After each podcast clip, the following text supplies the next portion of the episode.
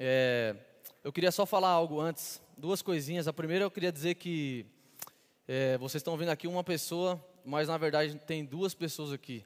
Né? Minha esposa ela está lá em casa, está tendo reunião da estufinha é, de Guarulhos, mas aonde eu estou ela está e onde ela está eu estou. Nós somos um só. Eu agradeço a Deus pela vida dela todos os dias, porque com certeza se, se, eu, se, eu, se eu estou aqui hoje para poder pregar o Evangelho, na verdade é porque eu sou casado com ela também. Ela é o maior presente que Deus deu para mim. É a maior joia mais rara e eu poderia ficar aqui meia hora só falando dela para vocês, tá bom? Amor, te amo. Você está vendo na live aí em algum lugar, né? Na câmera 3. A segunda coisa, eu, eu, eu senti muito de da gente orar assim antes de começar é, e colocar em prática algo que a gente aprende aqui na nossa igreja, sabe?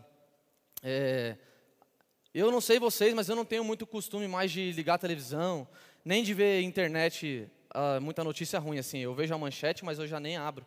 Eu nem abro a manchete de notícia ruim, porque eu creio naquilo que Jesus falou. E obviamente a gente sabe que as coisas continuam acontecendo no mundo, mas a gente prefere crer nas coisas que Jesus disse. Então, é, tem algumas coisas acontecendo no Brasil e, e, eu vi muita coisa ontem, assim, recebi até algumas, alguns vídeos tal, e eu queria que a gente orasse por isso, exatamente como a gente faz na nossa igreja.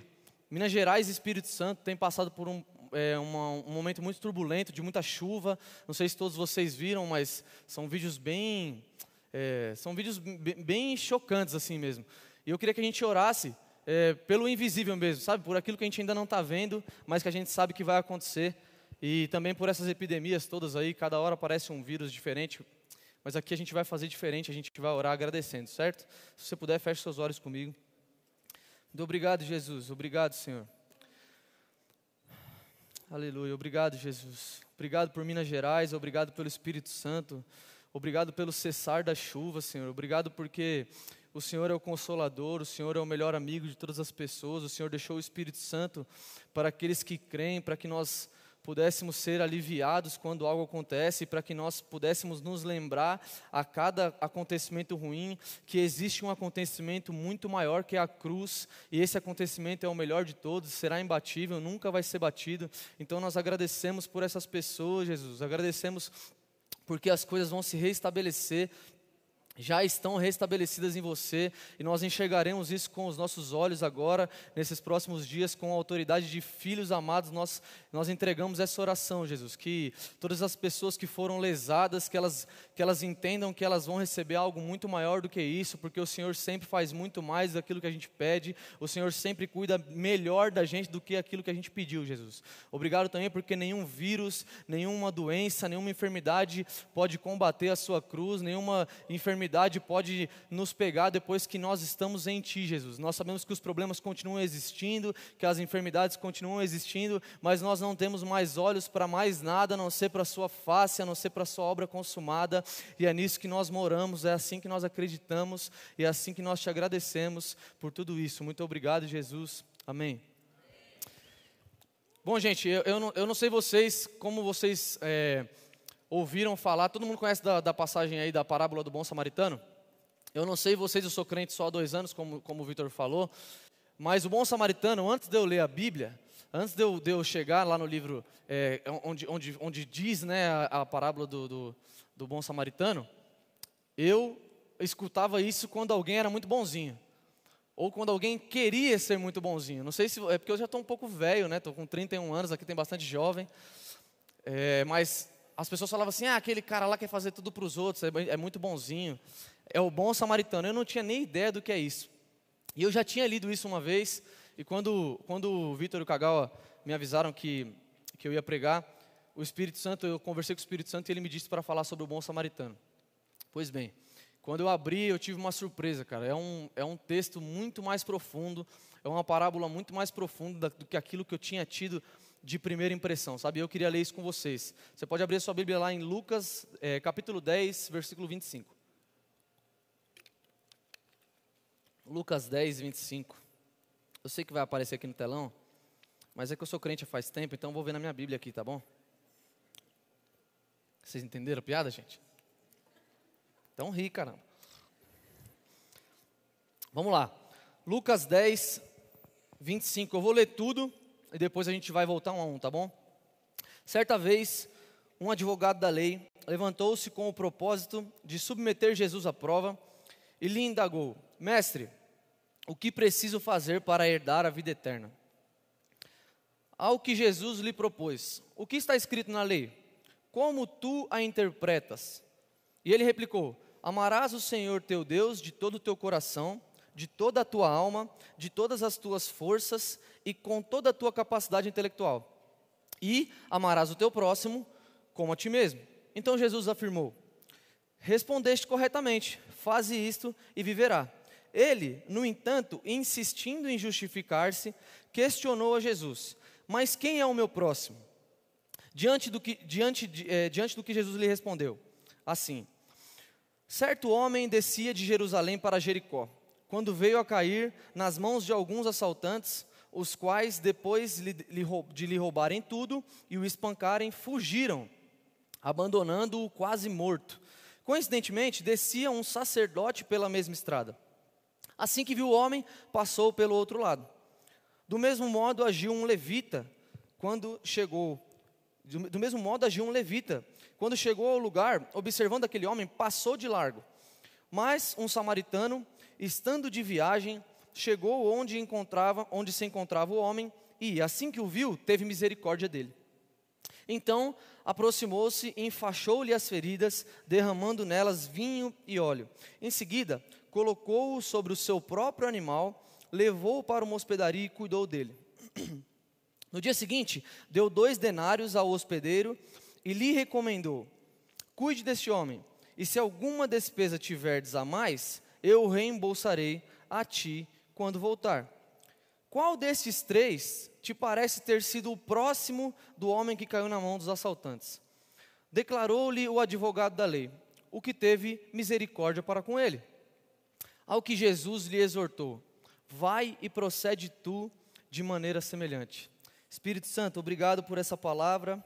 Obrigado, Espírito Santo, por traduzir para nós todos os dias o amor de Jesus, por nos ensinar cada dia mais, Espírito Santo, o quanto a obra consumada da cruz foi suficiente, o quanto Jesus é suficiente e o quanto nós somos amados intensamente e imensamente pelo nosso Pai. Obrigado, Espírito Santo, porque sem o Senhor, certamente nós seríamos como esse advogado da lei, completamente perdido, completamente cheio de dúvidas, mas por Sua causa, porque nós temos o Senhor Espírito Santo, nós podemos entender as tuas palavras, nós podemos é, perceber que as tuas palavras não são só letra por letra, mas sim palavras de vida eterna, são palavras deixadas pelo Senhor para que a gente consiga viver bem e ter plenitude de felicidade. Obrigado, Espírito Santo, que essa noite o Senhor fale aos nossos ouvidos, que o Senhor fale aos nossos corações e que a gente possa sair daqui entendendo que a gente é mais amado do que a gente imagina pelo nosso Jesus.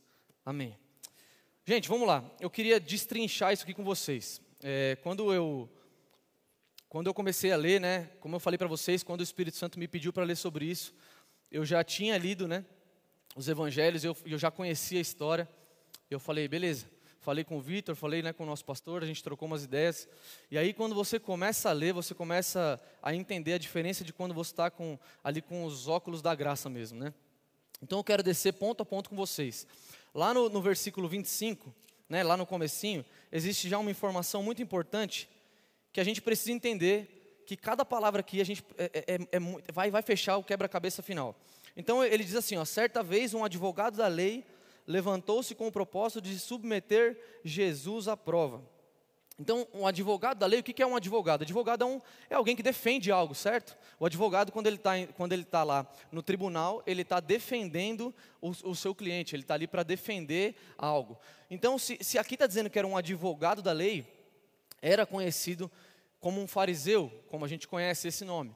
Então, era alguém que dominava a lei, ele não era, não era alguém que estava ali há pouco tempo fazendo aquilo, era alguém que dominava a lei, era alguém que sabia o que estava perguntando para Jesus, sabia aonde pegar, sabe? Ele achava que sabia, na verdade. E olha só a pergunta que ele faz: Mestre, o que eu preciso fazer para herdar a vida eterna? Ele está preocupado com a vida eterna, ele está preocupado, ele está vendo em Jesus, de alguma forma, é, que, que ali pode, pode haver alguma resposta. E aí, do 26 ao 29, eu vou ler tudo para vocês e a gente vai, vai descendo juntos. Olha só ao que Jesus lhe propôs. O que está escrito na lei? como tu a interpretas? Então Jesus, ele costuma sempre responder tudo com uma pergunta, né? Ele, ele faz a gente pensar, isso acontece até os dias de hoje. Quando a gente pergunta algo, o Espírito Santo sempre, muitas vezes, nos devolve alguma pergunta que faz a gente pensar e refletir o que a gente deve ou não deve fazer. Pelo menos comigo é muito assim. E aí ele vai dizer assim, ó, como tu a interpretas? Né? Jesus pergunta. E ele, e ele replicou: Amarás o Senhor teu Deus de todo o teu coração e de toda a tua alma e de todas as tuas forças, com toda a tua capacidade intelectual, e amarás o teu próximo como a ti mesmo.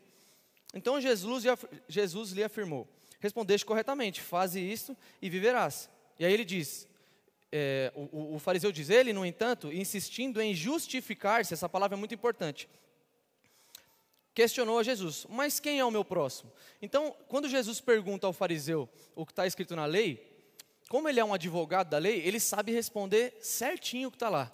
Então, ele responde para Jesus exatamente aquilo que ele tinha que responder. Ele se mostra um conhecedor, ele não se mostra qualquer um. Então, ele sabe que ele tem que amar a Deus sobre todas as coisas, com tudo que ele tem, e ele sabe que ele tem que amar o próximo. Ele sabe que ele tem que amar o próximo como ele ama a ele mesmo. Era isso que estava escrito na lei.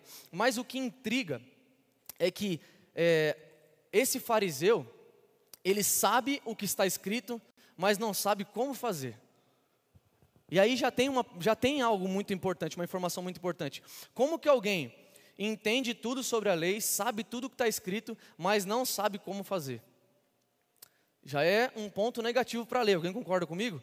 O cara é um advogado da lei, mas ele não sabe quem é o próximo dele. Ele está perguntando para Jesus ali e, e, e, Cara, eu, eu, eu sei o que é, mas quem é o meu próximo?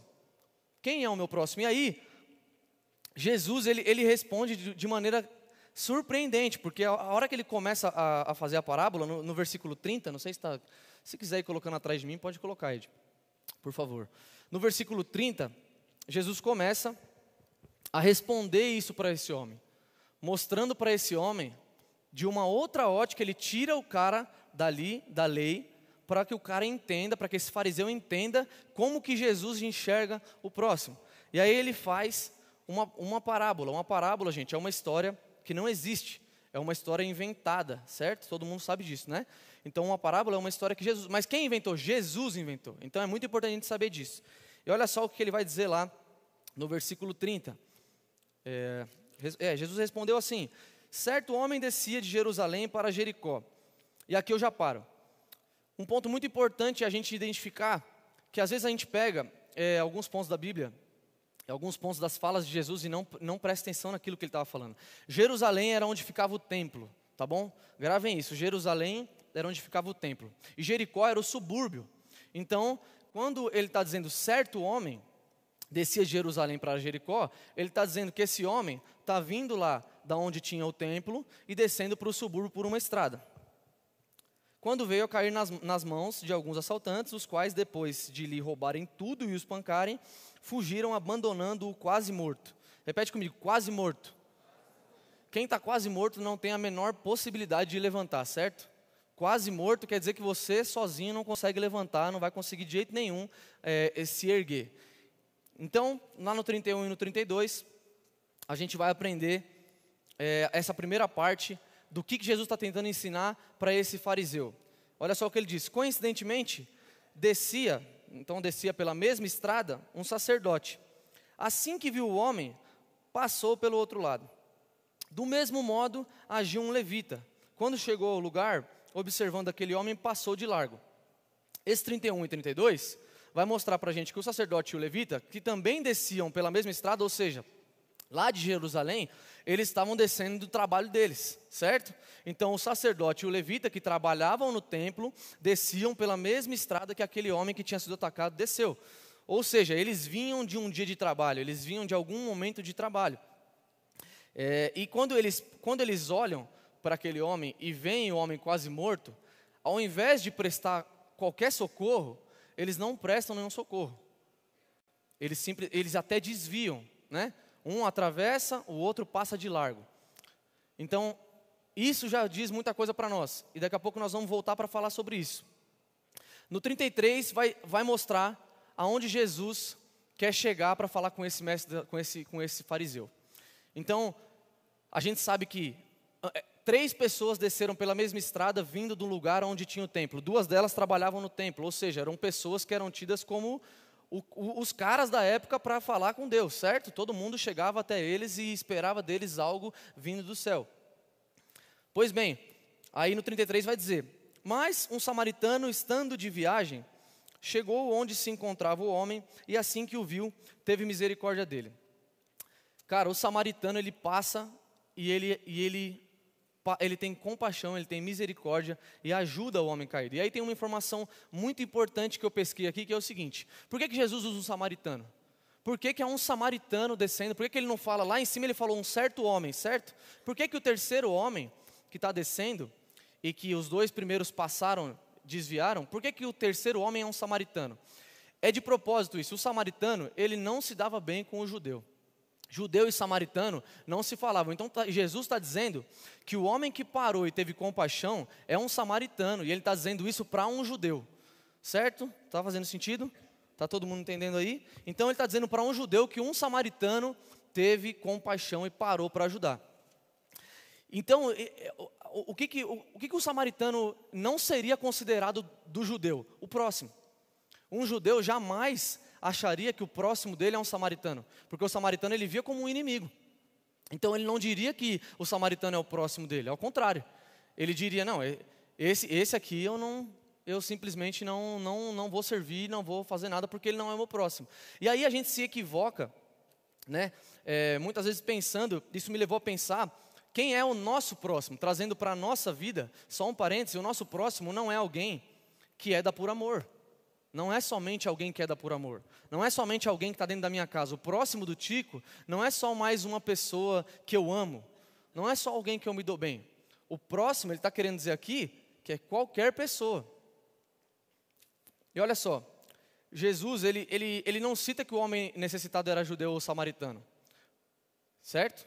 E é isso exatamente o que eu, o que eu acabei de falar para vocês. O samaritano, ele presta socorro a um certo homem. Então não disse se era um judeu ou um samaritano. Por que isso? Porque não importa. Não importa. O nosso próximo é o próximo.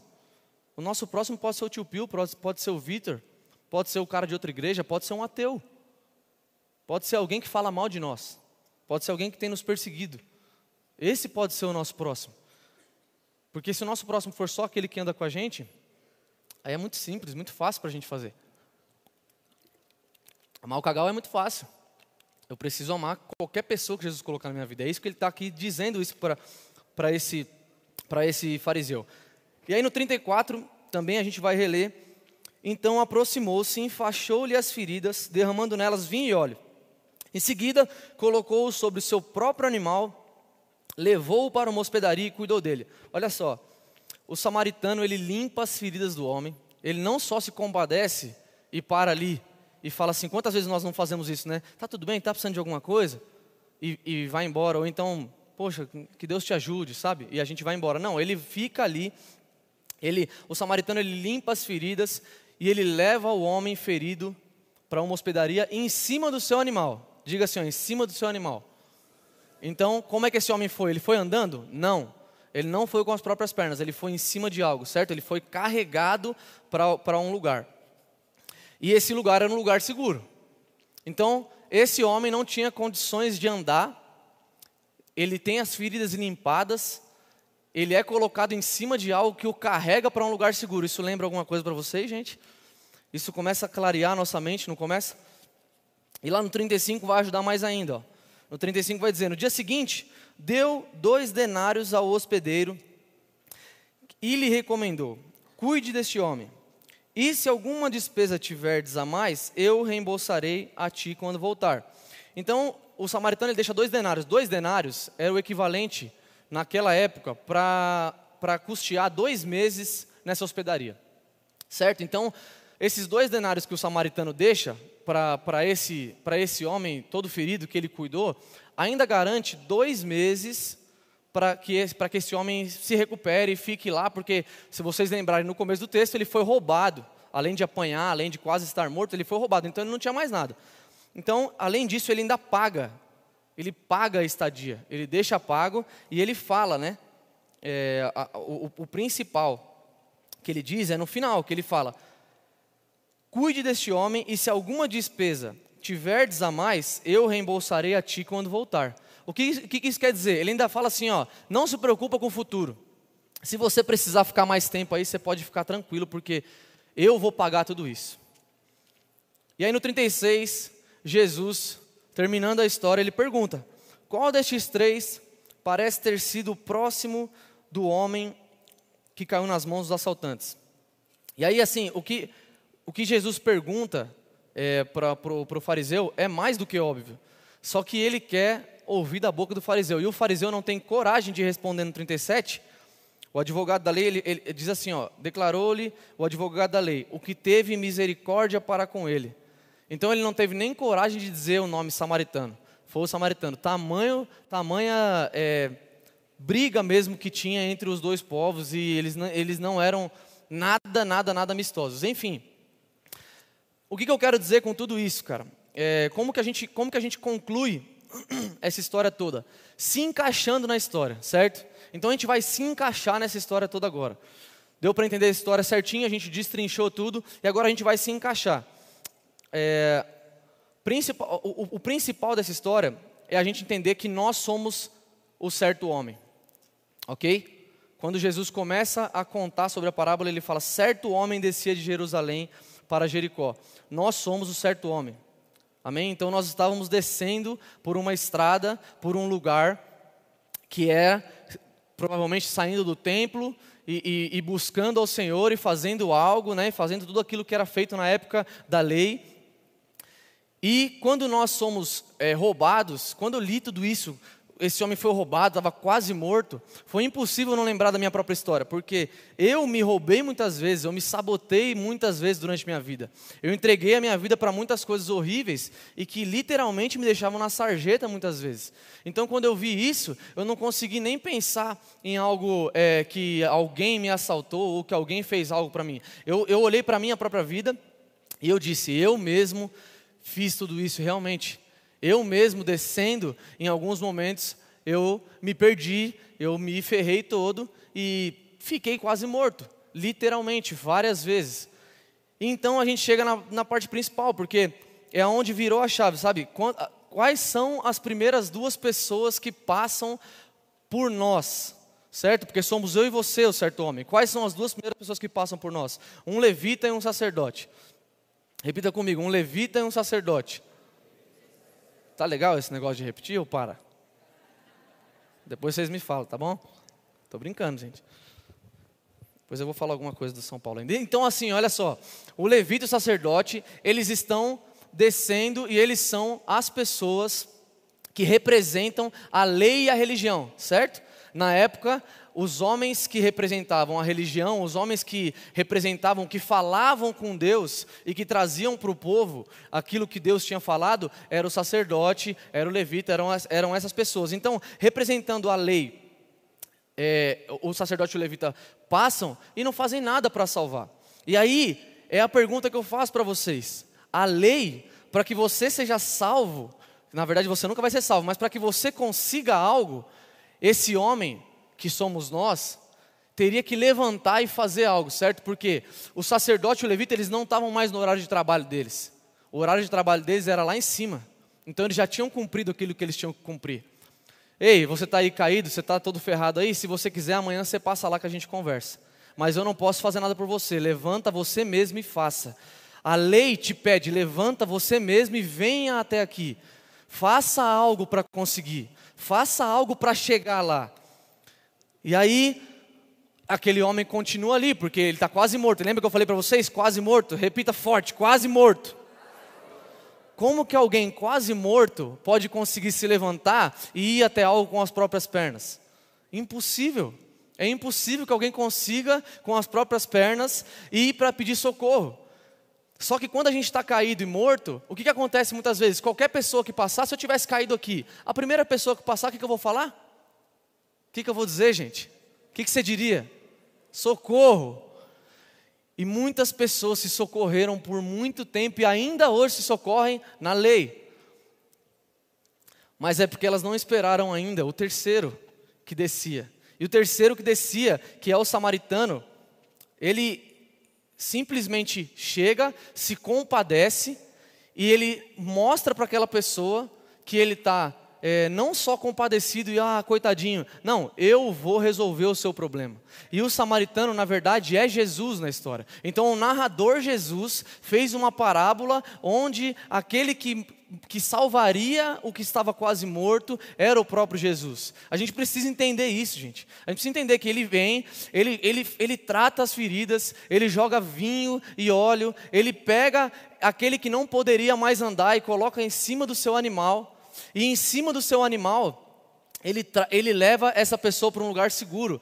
O que, que esse homem que estava quase morto teve que fazer? Só aceitar. Ele só aceitou, pode me levar, pode me socorrer. Tudo bem. Aí quando ele chega lá, eu imagino esse homem cheio de gratidão, como eu e você somos, e muitas vezes nós buscamos a lei ainda por causa disso, porque nós olhamos e falamos assim: já está bom, o que você fez já está bom, você já me tirou lá, eu estava quase morto, você já me colocou num lugar seguro, e aí, não contente, o samaritano, Jesus, ele garante para você ainda um lugar e deixa ali um pagamento e fala assim: ó, já está pago, ele pode ficar aqui por tanto tempo. E aí, aquilo que parece ser mais maravilhoso, impossível, você fala: não, putz, cara, não, é impossível ficar melhor. Aí o que, que ele faz? Ele vira e diz assim: e se ele tiver mais algum gasto, eu vou pagar. Fica tranquilo que eu vou pagar. Então, Jesus mostra para a gente que aquilo que a lei não pode salvar, aquilo que a lei não pôde fazer pelo homem, ele não só fez para salvar, mas ele garantiu também o futuro. Ele diz para nós: o hoje está pago e o amanhã, se você gastar alguma coisa, se acontecer algo, eu já garanti. Pode ficar tranquilo que eu vou pagar. A gente precisa se alegrar nisso, gente. A gente precisa se alegrar nessa verdade. O que a lei não podia fazer pelo homem, Jesus fez, cara. O que a lei não podia fazer pelo homem, Jesus fez. O que a religião passava de largo, Jesus, ele falou: esse problema agora é meu. Dois meses ele garantiu isso, dois denários era uma grana, cara.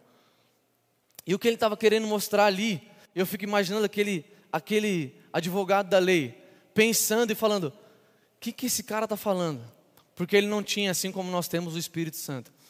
E Jesus tinha que falar com parábolas, como o Vitor sempre fala aqui na nossa igreja, por sombras. A gente, Jesus, ele vivia na lei. Se ele falasse para, se ele contasse essa história dizendo que era ele que ia morrer por, por aquele cara, que era ele que ia livrar ele do jugo da lei, ele seria morto muito antes, ele não ia nem conseguir.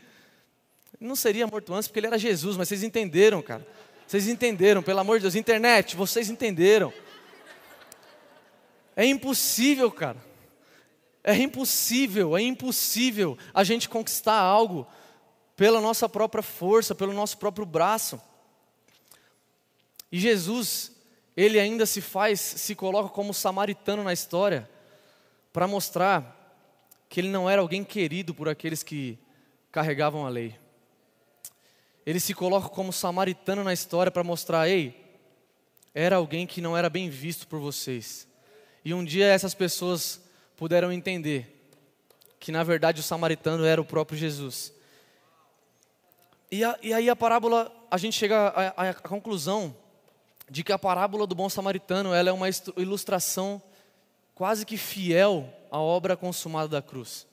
Era Jesus já apontando para a cruz e falando, cara, eu vou morrer por vocês. Eu vou pegar você lá quase morto, quase sem vida, sem forças, sem ter como se salvar, sem nada, sem documentos, sem dinheiro, sem nada, sendo literalmente um marginal ali, porque as pessoas vão passar de largo perto de você, e eu vou te salvar. E mais, não vou só te salvar, mas eu vou garantir o seu futuro. Eu vou, eu vou habitar em você de uma maneira, porque ele leva a gente para uma habitação, para um lugar seguro. E esse lugar seguro qual é? O Espírito Santo que mora dentro de nós. Então nós não recebemos apenas uma salvação de alguém que Jesus não é apenas aquele que vem lá e puxa a gente pelo braço e nos tira da morte. Ele garante também o nosso futuro. E a gente precisa entender isso, gente. A gente precisa viver dessa forma, sabe? A gente precisa é, de uma vez por todas entender e ter compaixão de quem não entende. Sabe? A gente tem visto acontecer muita coisa. Todos aqui da igreja sabem o, que está acontecendo, a gente não precisa ficar falando, mas a gente não pode ser alguém que não haja como o samaritano, porque, como eu disse, ele diz certo homem lá no começo. Ele não disse que era um deles, que era um samaritano. Ele diz certo homem. Pode ser que esse certo homem fosse também um religioso. E o que eu aprendo com Jesus nisso é que a gente precisa, de qualquer maneira, não somente entender e viver essa vida que Jesus deu para nós, mas ter compaixão daqueles que ainda estão cegos.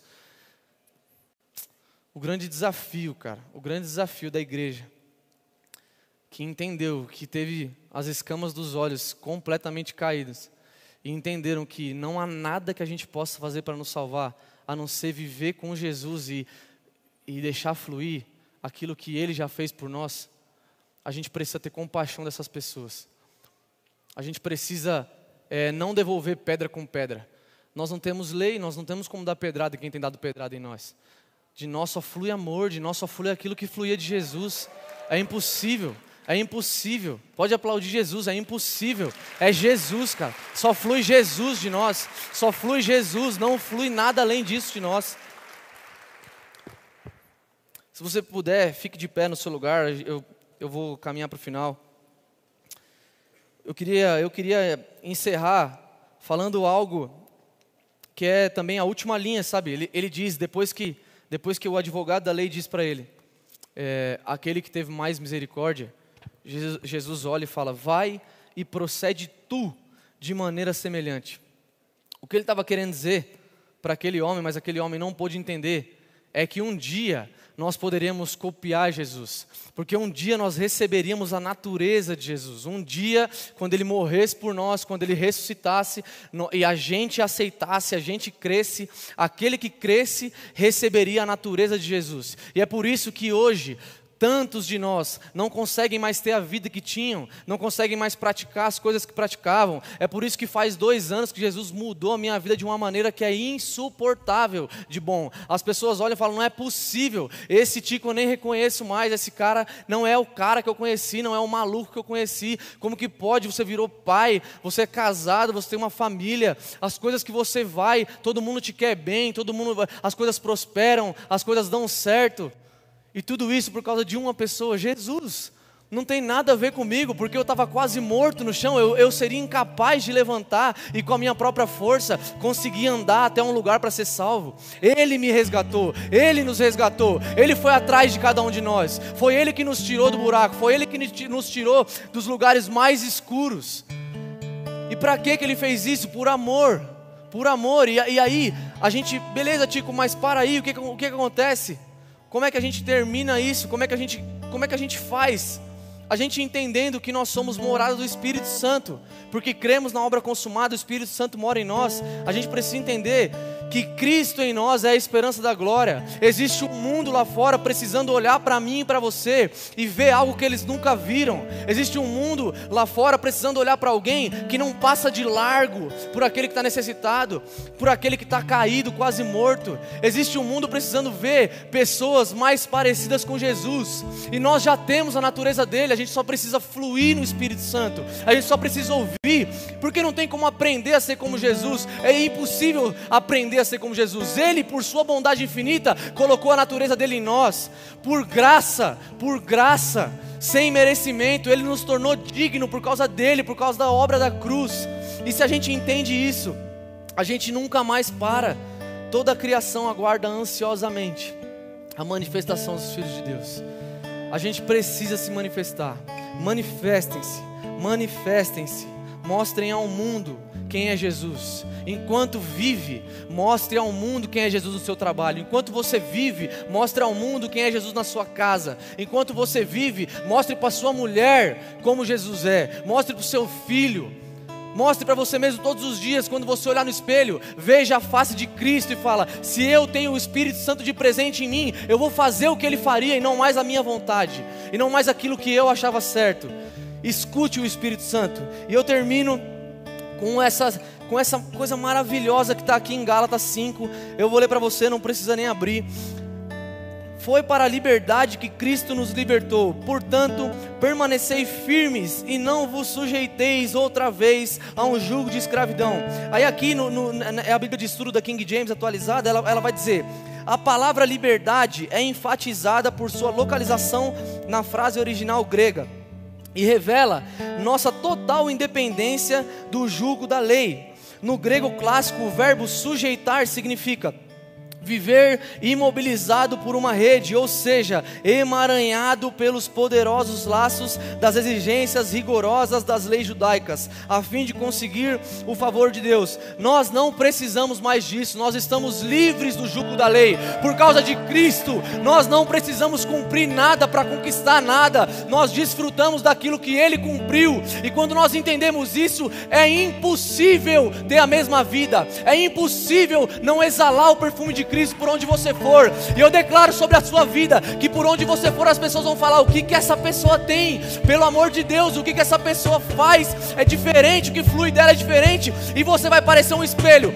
A imagem vai bater em você e vai apontar para a cruz, para Cristo, porque o que ele fez é suficiente. O que ele fez por nós acabou com todas as coisas. Ele encerrou, ele terminou o trabalho e o fruto do penoso trabalho somos nós. O fruto do penoso trabalho é você e eu. E nós estamos livres do jugo da lei, nós estamos livres do pecado nós não conseguimos. O pecado existe ainda de que existe, mas eu já não consigo mais pensar em, em, em, não, em não ser um bom marido, eu não consigo mais pensar em adulterar, eu não consigo mais pensar em droga, em bebida, porque quando eu olho para essas coisas, existe uma cruz gigante na frente, existe um Jesus que morreu por mim e que não tem nada que vai apagar isso. Acredite nisso, tome essa verdade para a sua vida, de uma vez por todas, de uma vez por todas. E eu tenho certeza, certeza absoluta, que enquanto você canta essa canção, você vai receber propriedade, algo de propriedade do Espírito Santo, te mostrando e te dizendo o quanto você é amado e o quanto Jesus fez um caminho para que você pudesse seguir e trilhar e fazer da sua vida uma vida que é um rio, rio de água viva, por onde você passar, cara, não vai ficar mais ninguém morto no chão. Em nome de Jesus. Cante essa música. Pelo vermelho de sua túnica, a cada prego, a cada martelar, pelas feridas que afligiram o Senhor posso ouvir o seu clamor. Pai, eu desejo que eles sejam em mim, para que vejam tua glória. Vergonha não se encontra mais em liberdade me libertou. Cante isso, cante isso com certeza, cante isso com certeza no seu coração.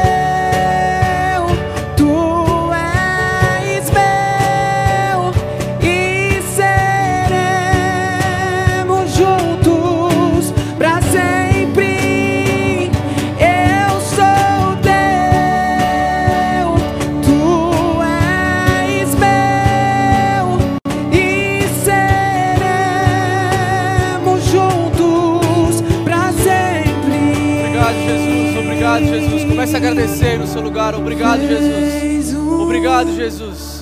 Obrigado porque eu não poderia andar por esse caminho por conta própria. Eu estava morto, o Senhor me achou. Eu estava completamente cego, sem vida. Não sabia o que era ser feliz. E o Senhor restaurou o meu coração. O Senhor mudou a minha, a, a- a minha forma de olhar a vida. O Senhor me trouxe para perto. O Senhor nos colocou embaixo dos seus braços, Jesus. Nós estamos inseridos em você, Jesus, por causa da tua infinita graça, da tua bondade e nós estamos em paz porque o castigo que era para ter sido sobre nós foi sobre você, Jesus. Foi sobre você, Jesus. Nós cantaremos mais forte, cantaremos mais forte. Fez um caminho para mim, fez um caminho para mim. Obrigado, Jesus. Nós trilharemos por esse caminho. Obrigado, Jesus. Cante isso mais forte que você puder. Cante isso do fundo da sua alma.